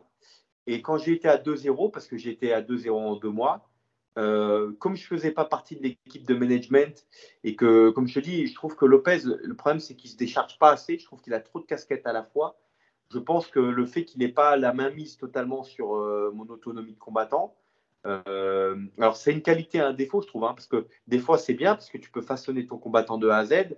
La contrepartie, c'est que euh, quand il y a une couille, bah, c'est de ta faute aussi, hein, parce que si tu veux avoir autant de pouvoir sur un combattant, euh, moi, je pense que si le combattant il est intelligent, tu dois lui donner un peu d'autonomie. Et du coup, bah, en fait, ce qui s'est passé, c'est qu'il m'a dit, bah, écoute, il faut que tu choisisses une écurie maintenant, parce que si tu travailles avec moi, je veux, l'exclusivité. Voilà. Et moi, je lui ai dit, bah non, écoute, Lopez, c'est pas, Fernand, c'est pas ce qu'on a négocié euh, dès le départ. Euh, moi, je t'ai dit, je m'entraîne avec Daniel et avec toi. Et euh, ça lui a pas convenu. Donc, je lui ai dit, bah écoute, moi, je continue mon aventure avec Daniel. bon courage pour la tienne. Et puis voilà. Hein. Et puis, c'est comme ça, quoi. Donc, pas de, pas, rien de parti, pas d'animosité particulière. Juste, voilà, il peut, je pense qu'il peut se faciliter la vie en se déchargeant un peu de travail et en faisant confiance aussi aux gens avec qui il travaille. Parce que moi, les retours que j'ai, bah, tu, dois les avoir aussi beaucoup, euh, Mika et même toi, Abou, c'est qu'il y a beaucoup de gens quand même qui, qui, repartent de chez Lopez et qui ont un peu une dent contre lui. Parce que justement, je pense qu'il faut qu'il apprenne à faire confiance aux gens et qu'il se décharge un peu parce qu'il a tellement de casquettes. Maintenant, en plus, il a des promoteurs. Il a une organisation en plus. Et en plus, là, la dernière rumeur que j'ai entendue, c'est qu'il va être président de la FMMAF. Donc, je sais pas si bah, bah après, après, tu peux pas lui en vouloir d'être. Non, mais, non, mais tu, tu peux pas lui en vouloir d'être autant ambitieux. Ah, non, et, sur Le fait de, euh, et sur le fait d'être. Euh, de ne pas aller justement. Bien sûr. Après, on clôt le débat sur, euh, sur Lopez, comme ça c'est fini et on passera à l'actualité du MMA. Moi, je pense que ce que Benoît veut dire, c'est qu'à un moment donné, et ça, moi, c'est du point de vue syndicaliste, combattant, force ouvrière, j'ai toujours dit, c'est que quand tu as plusieurs casquettes, promoteur, entraîneur, euh, et manager, et maintenant à la Fédé, tu forcément ce qu'on appelle des conflits d'intérêts. Euh, tu peux pas produire un, produit, euh, le vendre, euh, l'acheter et le vendre. Tu vois, tu peux pas être l'acheteur à, celui qui le fabrique et ensuite le revendre au client et être le client. Je sais pas qu'à un moment donné, il y a des conflits d'intérêts dans tout ça. Et, euh, et c'est pour ça que c'est bien que les pouvoirs soient séparés. On vit dans un monde où les pouvoirs sont séparés. Tu as le pouvoir législatif, tu as le pouvoir exécutif, tu as le pouvoir euh, euh, judiciaire, entre guillemets. C'est pour ça que les choses, à chaque fois, sont bien fragmentées. C'est pour que tout glisse. Et c'est vrai qu'à un moment donné, avoir les mains partout, c'est compliqué. Maintenant, aujourd'hui, on a besoin de lui. C'est clair, en tant qu'acteur du MMA, il a fait des, il a fait des bonnes choses. le Ares, aujourd'hui, c'est quand même une belle organisation. Euh, donc euh, même si aujourd'hui effectivement il a il a la casquette de manager, entraîneur et promoteur et que parfois il y a des conflits d'intérêts, ça marche plutôt bien. Euh, maintenant à la Fédé, je suis pas sûr. Sincèrement, je suis pas sûr que ce soit lui ou quelqu'un. Je suis pas sûr que ce soit, par exemple, un patron d'une grande salle, que ce mhm. soit lui ou un autre, ce soit bon. Je pense que la Fédé doit rester totalement neutre. Ouais, ça doit être quelqu'un pour moi qui doit être totalement neutre. Et, et aussi, quand tu as autant de casquettes, pour moi, tu ne peux pas être performant dans chacune des casquettes autant que quelqu'un l'est euh, euh, qui dédie sa vie. Alors, tu peux être autant performant que quelqu'un qui n'est pas bon, mais un mec comme Daniel, tu ne peux pas le dénigrer avec le parcours. C'est-à-dire quand le Daniel. Non, mais ça, entendu. Euh, ça... Il va reprendre dire, c'est quand même trois ceintures. je ne parle pas de ceinture intérim, c'est trois ceintures à l'UFC, c'est trois ceintures au Strike Force, c'est deux ceintures au RFA c'est cinq ou six différentes catégories de poids euh, coachés en tant qu'head coach ou striking coach à l'UFC. C'est un palmarès qui est juste. Tu peux pas avoir ce palmarès en étant promoteur. En, tout cas, Benoît, en tout cas, tous les protagonistes du MMA, tous les acteurs du MMA français ou même mondial, euh, voilà, reconnaissent les qualités euh, autant de, de Daniel Warren et autant de Lopez. Donc voilà, pour ce débat, les deux sont des excellents coachs. Voilà, chacun à leur époque, mais les deux sont des excellents coachs. C'est pour, ça que ces deux messieurs, ils ne devraient pas s'envoyer de pique parce que ça ne sert à rien. Parce que, en plus, si tu cherches à faire des, des comparaisons, bah, l'un comme l'autre, euh, il y a des domaines où ils vont perdre, donc ça ne sert à rien. C'est ça. Ouais, exactement. Euh, je pense que maintenant, le, en tout cas, c'est clôturé. Euh, en parlant du UFC, la transition elle est toute faite. On va parler de l'UFC d'hier, qui pour moi était un UFC de malade, enfin notamment le, le main event, qui était un, un combat de ouf. On a sélectionné. Ouais, on a sélectionné trois combats, bah, c'est les, les, trois de la main carte. Euh, Willy Zhang face à Johanna, euh, Shevchenko face à Santos et Prochazka face à Texera. On commence avec euh, Zhang face à Johanna. On fait assez vite sur le débrief, mais euh, moi j'ai été surpris par le niveau de lutte euh, de la chinoise. Elle m'a impressionné. Ouais, je suis d'accord avec toi. en fait, en fait, ça m'a surpris et aussi, mais je me suis dit c'est là que je, me suis dit putain, elle a une team super intelligente parce qu'avec le physique qu'elle a, c'est une des meufs les plus physiques que j'ai vues de cette catégorie de tous les temps. Euh, elle encaisse de ouf. Elle est, euh, alors sauf sa équipe qu'elle n'a pas vu venir, mais quand tu vois pas le coup venir, c'est toujours pareil. Mais euh, elle, encaisse, c'est incroyable. Elle est dure au mal, elle frappe fort. Je me suis dit, si, cette fille-là, si elle a un peu de technique au sol, il n'y a pas beaucoup de strikeuses, même techniques en lutte, qui vont pouvoir rester tout le temps debout. Et ouais, et puis ça, ça allait très bien, quoi. Elle avait, elle a gravement amélioré sa lutte et ça lui va très bien, je trouve. Ouais, moi j'ai. c'est que. Bah, déjà, en fait, depuis leur premier affrontement, il y a une. Euh, il y a eu au moins. En fait, Badja, elle a été inactive, Johanna. Et en fait, moi, je pense qu'elle s'est attendue au premier combat. En fait, elle s'est dit que ça allait se dérouler comme au premier combat. Ça s'est disputé euh, pendant 5 rounds de, de 5 minutes. Il n'y a, eu que du striking, sauf que voilà, entre-temps, elle, elle a pas été, elle, inactive. On sait très bien que le MMA, ça évolue, ça évolue, ça évolue. Et Wei Zhang, elle arrive avec une super stratégie elle a, elle a mis l'accent sur la lutte. Elle a mis l'accent sur la lutte et je pense qu'elle ne s'y attendait pas du tout, euh, pas du tout Johanna. Elle, elle, s'entraîne où? Elle s'entraîne où euh, Dans un club américain, je crois, non? Ouais, Lisang Oui. Elle est avec Henry Cerudo. Il me semble qu'elle est toujours avec lui. Ah, enfin, des fois, elle faisait la passerelle entre son pays là en, en, Chine. Et parfois aussi, on la voit euh, sur les fins de préparation avec euh, Henry Cerudo. sur, sa, lutte, tu vois que ça a payé. Eh ben, ça m'étonne pas, mais tu sais à quoi ça me fait Vous savez à quoi ça me fait penser? Ça me fait penser à les, Américains. Ils ont vraiment compris que euh, quand ils, ont un Français ou un étranger qui arrive là-bas, ben, ça me fait penser à Francis Ngannou. quand il est parti aux États-Unis, ils se sont dit ok, le mec avec le physique qu'il a, on va lui, on va lui mettre un body lock, un double leg, un single leg. Et euh, putain, euh, le mec, en fait, le progrès que ça lui fait faire, parce qu'il est tellement physique que bah, ça lui a fait faire euh, une, défense de titre facile. Pas facile, mais c'est-à-dire qu'il s'est donné des outils tactiques qui lui ont facilité le combat, alors que ça se passait pas super bien les deux premiers rounds contre Cyril. Et bah, en fait, il s'est rajouté des outils dans l'arsenal. Et les Américains, j'ai l'impression que souvent, maintenant, quand les étrangers vont là-bas, euh, et ben, ils, vont te prendre en compte au niveau de la lutte et tu vas ressortir avec un meilleur niveau de lutte. Ouais, je suis, assez d'accord. En tout cas, c'était un combat de, dingue. Euh, derrière, bah, il y a ce, ce, coup de coude retourné, enfin ce coup de poing retourné. Ouais, bah, Ouais, Johanna KO. Et en plus, derrière, elle indique euh, que bah, c'est fin de carrière pour elle. En fait, elle, dit a le, elle, a le, désir d'enfanter. elle a 35 ans, je crois. Et donc, du coup, je, moi, je le vois presque comme une fin de carrière, quoi, parce que je me dis que euh, le temps, enfin le temps que ça arrive, etc. On parle de un an, deux ans, ça l'emmène à 37 ans.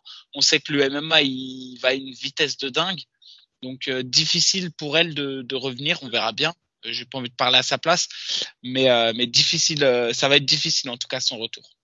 C'est ça. Il y avait. Je suis d'accord, je suis d'accord. Je suis entièrement d'accord. Je, je, vais vous laisser là-dessus. Ouais, combat. Bah pour moi, pour moi, c'est un vol en bonne et due forme. ce qui s'est passé, je le dis. Shevchenko face à Taila Santos. J'avais dit Taila Santos, c'est celle qui me faisait le plus peur dans la KT pour euh, Manon Furo, parce qu'elles sont dans la même KT. Et je disais que euh, il fallait qu'elle s'esquive le plus longtemps possible les deux, parce que euh, pour moi, Taila Santos, c'est quelqu'un qui, comme Manon, peut aller à la ceinture. Et là, elle a eu sa chance avant Manon. Et, et il s'est avéré que pour moi même, elle, elle gagnait ce, ce combat je ne sais pas si vous l'avez vu, mais pour moi, moi j'ai pas pu le suivre malheureusement. Pour moi, elle prend très clairement les trois premiers rounds. Euh, ça, ça, ressemblait plus à un combat de Muay Thai dans lequel il y a eu des échanges. Effectivement, il y a Shevchenko qui prenait un, peu le dessus, mais pas franchement pas dingue. Par, contre, j'ai vu une séquence où à un moment donné, euh, la Santos prend le dos de Shevchenko et n'est pas loin de, la finaliser, non? Bah, premier round, troisième round. Premier, troisième round. Et, euh, et il y a une au sol, c'est pour moi c'est euh, ça a été dingue cette UFC, c'est que que ce soit ce common event ou le main event, j'ai trouvé qu'il n'y a pas eu de, la, de, la, de calcul de la part des combattants. Dès qu'ils ont eu ne serait-ce qu'une tentative de soumission, ils l'ont pris pour finaliser le combat euh, plutôt que de gagner le round.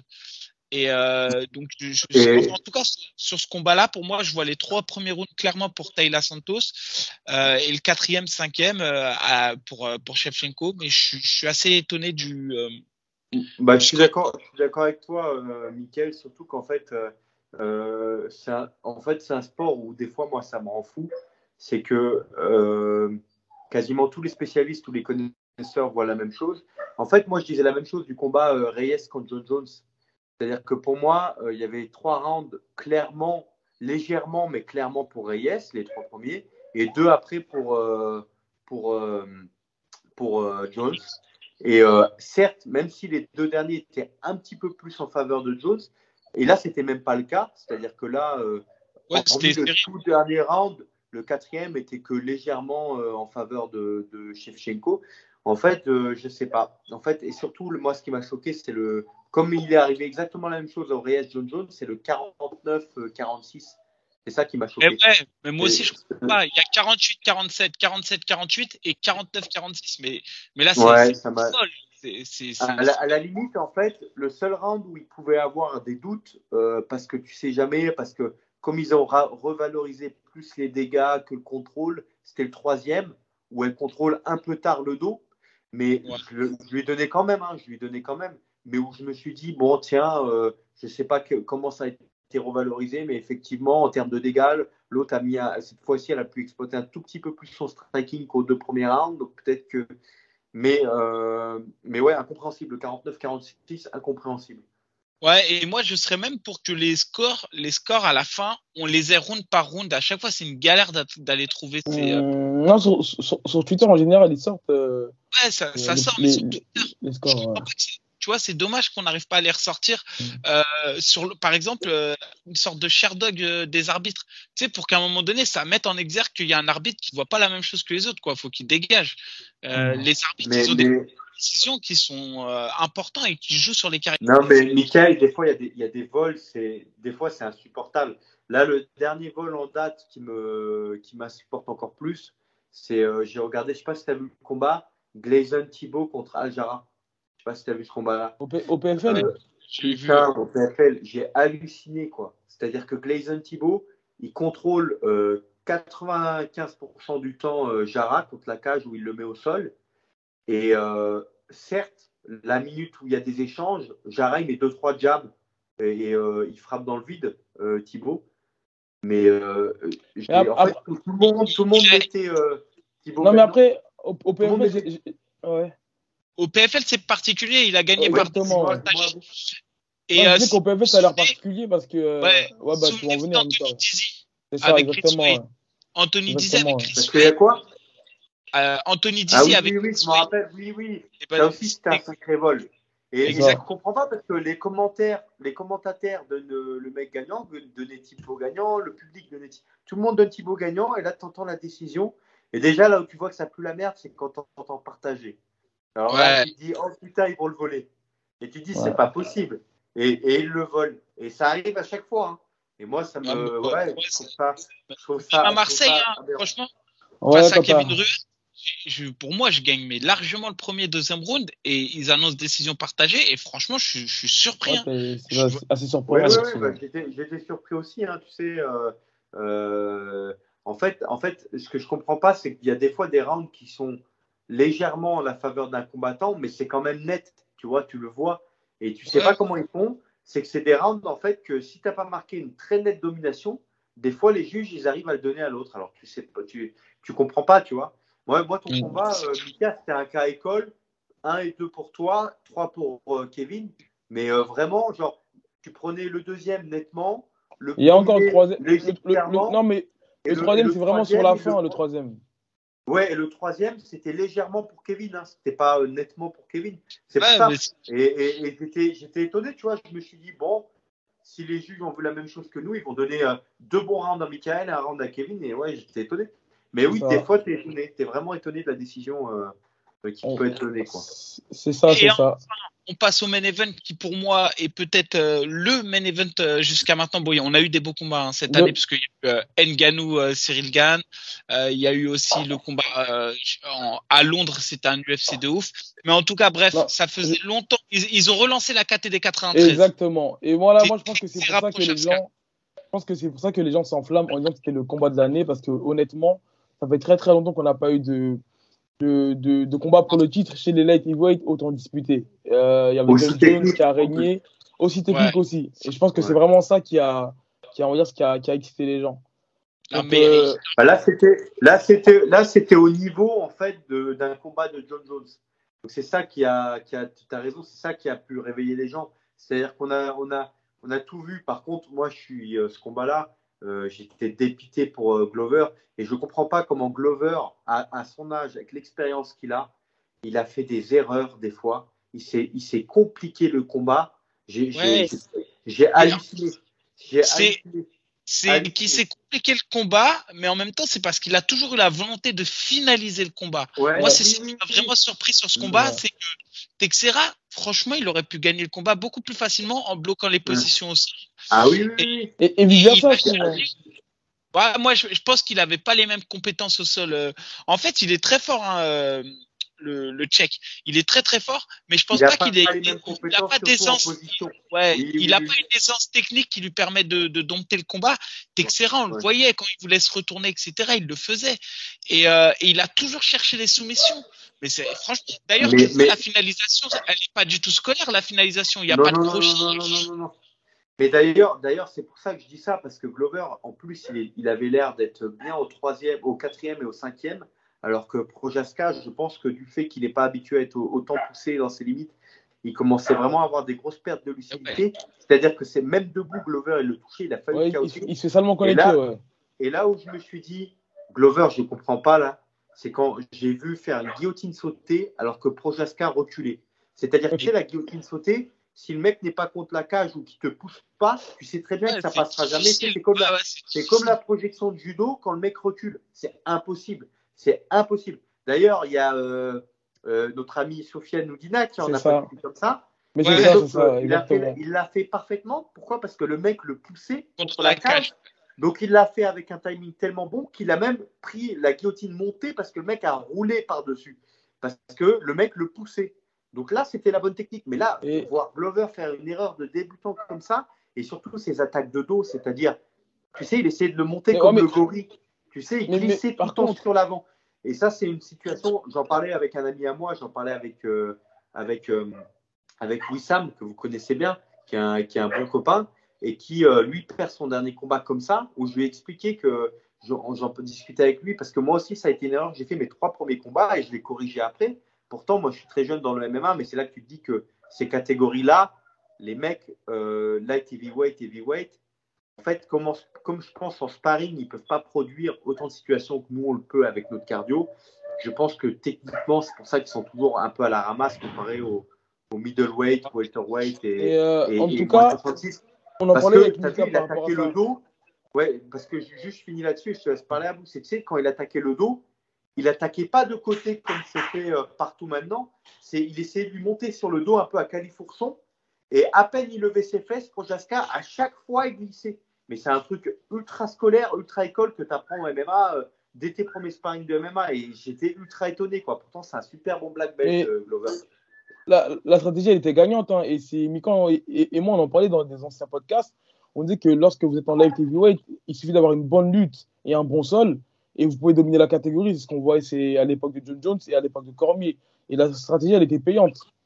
Euh, même pour, euh, pour Giri. Tu sais que Texera, il arrive avec des middle des middle low kick tout au début du combat. Ça m'a surpris hein, d'engager un combat à 5 rounds en mettant la puissance qu'il a mis euh, sur des low kicks, des middle et derrière d'aller lutter, ramener le combat au sol, je me suis dit jamais il va tenir 5 rounds.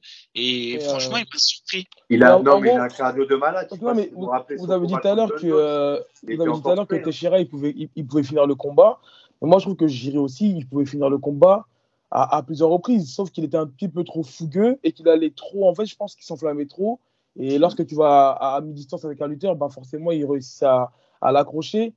Mais euh, je trouve qu'aussi, il aurait pu en finir euh, s'il était peut-être un peu plus d'expérience et s'il était peut-être moins fougueux. Parce que la stratégie euh, dans le deuxième round, sur les hypercutes et sur la défense de lutte, elle était, franchement, elle payait bien, je trouve. Hein. Je trouve ouais, ouais, mais, mais, là, c'est là qui m'a fait penser un peu à, mon, à, à Mathieu, partenaire et à Mathieu. C'est que Mathieu aussi, il est ultra dangereux. C'est un truc de fou comment il peut être dangereux. Mais des fois, il a ouais, cette surdébauche d'énergie. Et, et, et, dès qu'il y, a, et dès qu'il y a une petite perte de lucidité ou une fatigue, des fois, bah, en fait, le fait d'avoir les mains basses, à la fin, euh, Glover, il allait lui faire une éducation scolaire, en fait. Et j'étais juste dégoûté parce que trois fois, c'est pour ça que je dis ça, c'est que j'étais choqué, c'est que trois fois, il perd le dos et glisse. Et c'est les trois seules fois, d'ailleurs, où, où, euh, où euh, Projaska se retrouve dessus en demi à le frapper, à le tabasser. C'est parce que trois fois, il perd et il glisse du dos. Et en fait, c'est un truc. en fait, du coup, ça m'a choqué, quoi, parce que j'étais là. Ok, il va le faire une fois, deux fois ça et puis la guillotine sautée, j'étais choqué quoi. Comme tu dis, il a vraiment privilégié à essayer de finir le combat plutôt que euh, là, franchement, il pouvait le gagner. Je pense qu'il aurait même pu s'il avait fait aucune erreur euh, dont je t'ai parlé là. Euh, il aurait même pu peut-être le finir au quatrième. Ouais, parce qu'en fait, il aurait fatigué avant. Mais le fait qu'il cherche absolument ces finishes là, eh ben, il redonnait du souffle à Projaska qui a un bon mental. Par contre, ça, on peut pas lui enlever et euh, Projaska, il a un, sacré mental parce que, en fait, il a fait que survivre. Hein. À partir du troisième, il était en mode survie à la fin du troisième. Et, euh, mais, il a saisi les opportunités. C'était un combat, ce qui était intéressant, et on va finir là-dessus, c'est qu'il pouvait aller dans les sens, dans les deux sens à tout moment. Exactement, Et surtout, ce qui m'a fait plaisir, moi, c'est qu'il n'y a pas eu de calcul dans ce combat. Et c'est ça que j'ai apprécié. On va finir euh, ce podcast en parlant forcément du Classico, le 100% Fight 46, euh, euh, Benoît. C'est pas l'UFC, mais beaucoup de combattants français ont fait leurs armes, notamment AB et moi. Et, et moi, en tout cas, pour ma part, je suis content de la qualité de la carte qui, qui nous est proposée Euh, donc je sais pas, je vais vous laisser vous vous exprimer sur des combats que vous, appréciez ou que vous avez hâte de voir. Euh, je rappelle que le 100% Fight se déroulera samedi prochain euh, à Carpentier, donc 100% Fight organisé par Hatch, euh, grand acteur aussi du MMA qu'on entend euh, moins en ce moment, qui est moins sur le devant de la scène française, mais qui a été un, qui est toujours un grand acteur du MMA, et le 100% Fight qui est une institution en France euh, et qui a fait combattre beaucoup, beaucoup, beaucoup, beaucoup de combattants, notamment Francis Nganou pour les plus connus, Nassourdine Imavov, Taylor Lapidus et, et tout plein d'autres. Et, euh, et, donc là, il nous propose une blade carte qu'il a appelée le Classico. Le Classico, donc c'est euh, Paris contre le bassin méditerranéen, donc Marseille. Euh, et je vous laisse prendre la main sur un combat ou deux combats que, que qui vous interpellent. Euh, Benoît, je laisse la parole. Benoît, ouais, commence. Ouais. Eh ben, écoute, euh, moi j'ai, il y a Alioun qui prend un Brésilien, donc bon, je pense que vous vouliez aussi en parler, mais oui, Hatch, comme tu le dis, très grand monsieur du MMA français. Moi, Hatch, c'est un mec que je respecte beaucoup parce que, euh, pour le coup, euh, avec Hatch, il n'y a jamais eu de aucun débat euh, ou quoi que ce soit. Et c'est un mec qui a une grosse équipe. c'est une griffe hein, quand même. Hatch, faut le dire, c'est une griffe. Hein. Très proche de ses sous. Oui, oui, oui, oui. Mais moi, moi j'aime ah, D'ailleurs, d'ailleurs, d'ailleurs, l'accréditation média, Michael, là ou pas? Toi, tu seras comment, commentateur là-bas? Ouais, moi, je suis un commentateur. Ah, bien. Ah, c'est bien. Et euh, notamment, il a, bah, il, a des, il a des jeunes qui sont super performants. Il a notamment euh, Saladin Parnas. Il a une grosse équipe. Euh, la Hatch Academy, c'est une grosse équipe. Il y a Abou Tunkara, que j'aime beaucoup, qui est un, qui est un, bon copain. Et Fabakari, qui a combattu là, que j'ai croisé au Bellator, parce que Mathieu combattait là-bas. D'ailleurs, au, Bellator, j'ai croisé tout le MMA français quasiment. Et bah, je suis content parce que je on s'entend avec absolument tout le MMA français. Donc, euh... là, ça fait déjà une heure, faut qu'on speed un peu. Ouais, 100% ouais, ouais. fight contre Philippe Maya, tu dis combat, euh, combat coup de cœur. Ouais, combat coup de cœur parce que Alioun, c'est un super combattant, il est, il est explosif, euh, c'est un bon sparring partner, j'ai beaucoup tourné avec lui aussi. Euh, quand à l'époque, il était à la Team Venom euh, avec Daniel. Euh, et je, je, lutte avec lui régulièrement euh, à l'US Créteil. Donc voilà, super combattant. Hâte de voir son combat parce que je pense que c'est peut-être un, un, futur combattant à l'UFC euh, français. Et euh, en tout cas, il fait partie euh, des meilleurs 66 kilos avec, avec Saladin. Et, On est d'accord. Non, moi, moi j'ai pas d'attente euh, particulière. J'attends juste de voir juste l'événement euh, en global. J'aimerais aussi après voir, je pense, comme tout le monde, euh, Ram, Ramzan Jambiev pour le main event. Face à, Sofiane qui est pas mal, hein, qui, Donc, euh, ouais, qui fait partie d'une grosse team française aussi. Mais oh, vas-y, vas-y. C'est ça, non, je trouve que ça reste vraiment un combat équilibré. Donc en fait, on verra si on veut dire qu'il a sa place dans les futurs prospects, Ramzan, parce que je pense que c'est lui qui a attendu au tournant. Après, il y a, y, a, y a, on dirait un, un ami de l'économie mondiale avec qui j'ai fait les débuts aussi. Euh, il y a Fayad Dumois qui, justement, évolue à la Hatch Academy.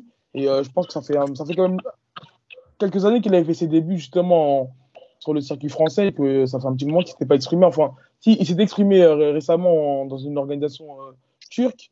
Mais en tout cas, voilà, ça faisait un petit moment qu'il ne s'était pas exprimé en France. Donc, euh, non, ça va me rappeler un, Alors... de, de, de, bons souvenirs, on va dire, le retour du 100% fight, quoi. Voilà, 100% fight. Donc, Adviet, moi, pareil, mes trois combats coup de cœur, bah, c'est les trois combats qui ont été cités. Alunai face à Philippe Maya. Donc, c'est, euh, je crois, c'est le seul combat, en fait, euh, international. Donc, euh, pour la petite histoire, c'est euh, le fameux combat où Alioun a été repêché suite à l'annulation du RS. Ensuite, derrière, il y a Ramzan Jambiev qui affronte Sofiane Belaïd de la team Foissard à Marseille. Donc, Ramzan Jambiev, euh, Hatch Academy vs à Sofiane Belaïd euh, team marseillaise de, de Foissard. Euh, Sofiane invaincu, 3-0, solide et mieux classé que, euh, que Ramzan. Donc là, c'est vraiment pas un, un, comment dire un prête-nom ou euh, un combat pour faire briller Ramzan. Mmh. C'est un combat avec un défi. Euh, ça va être effectivement Ramzan par sa notoriété est considéré comme le, le champion entre guillemets, mais ça va pas être un combat facile et on, on a hâte de voir ce combat. Et enfin, effectivement, il y a, toi, tu citais Fayad euh, Jouamois de la Hatch Academy qui va affronter Thomas Glo, très, très, très solide. On ouais. en parlait, Thomas Glo, à un moment donné. Ouais, tu voulais le voir contre Wissem au même niveau que Wissem, moi, parce qu'il m'avait impressionné. Euh, là, il combat en lightweight pour la deuxième fois de sa carrière. Euh, hâte de le voir. Je pense que c'est un combattant qui va faire parler de lui, moi, Thomas Glo. Et c'est pas un combat facile, euh, en tout cas pour. Euh, ah, anecdote, moi, moi j'ai une anecdote sur Thomas Glo. je m'entraîne régulièrement avec Mathias Poiron qui a battu Thomas Glo. mais c'était un combat très serré. Et le bat, je pense, sur la, stratégie de combat, parce que je pense qu'ils étaient au même niveau ce jour-là, même si Mathias se développe bien. Et Mathias, c'est un combattant qui est solide. Donc, je pense que il est techniquement, il est complet, donc tu as raison euh, de, croire en Thomas. Euh, je pense que c'est un mec aussi qui va faire des bonnes choses. Ouais, il est solide. En plus, il a un côté Covington. Je sais pas comment dire. Il a, il a un côté. Il arrive avec ses lunettes, un peu insolent, etc. Je pense que euh, il a moyen de faire quelque chose dans le MMA. On verra maintenant. Après, il y a, il y a la réalité des combats à chaque fois et, il y a la désillusion des combats parfois parce que c'est, c'est pas, ça va pas toujours dans le sens qu'on veut. Mm. Exactement ça, messieurs. Je pense qu'on a fait le tour sur la deuxième partie. Ouais, à part si euh, Benoît Sandini avait quelque chose à, rajouter pour clôturer l'émission? Non, ben, je vous remercie de m'avoir invité. C'était une volonté de venir sur, ton, sur votre show à tous les deux depuis pas mal de temps parce que je vous connais tous les deux personnellement et euh, je disais à Mickaël, euh, je trouve ça, ça me fait plaisir de donner de la force à, voilà, des mecs qui connaissent bien le milieu, qui font partie du milieu et qui, et voilà, hein, qui, ça, fait plaisir de voir que, votre, que ça prend, quoi, que la mayonnaise prend. Parce que moi, je vous regarde depuis, je pense, le dixième ou onzième épisode, quand il y avait encore des 300 vues ou. ou euh, non, abuse pas. Non, fait plus de 300 vues quand même. Bah oui. Ouais, mais il n'y avait, pas beaucoup de vues hein. Ouais, c'est vrai que. Euh, ça s'est monté là quand même. Bah donc, euh, donc, monté au fur et à mesure. voilà, je suis content de voir que ça, ça, voilà, ça prend et. Euh, et ouais, bah, je suis content pour vous et bah, hâte de remettre les gants avec, euh, avec vous deux à l'entraînement et euh, de se préparer pour les prochaines échéances, euh, chacun, chacun de son côté. Quoi. avec plaisir. merci à toi. Merci pour la bonne pour la bonne ambiance et, et, on vous revoit la semaine prochaine surtout avec un invité surprise. On n'en dit pas plus, mais avec AB on reviendra vers vous cette semaine. C'est ça. donc merci à toi Benoît et on se dit à la prochaine. À la prochaine. Allez, ciao, ciao les gars.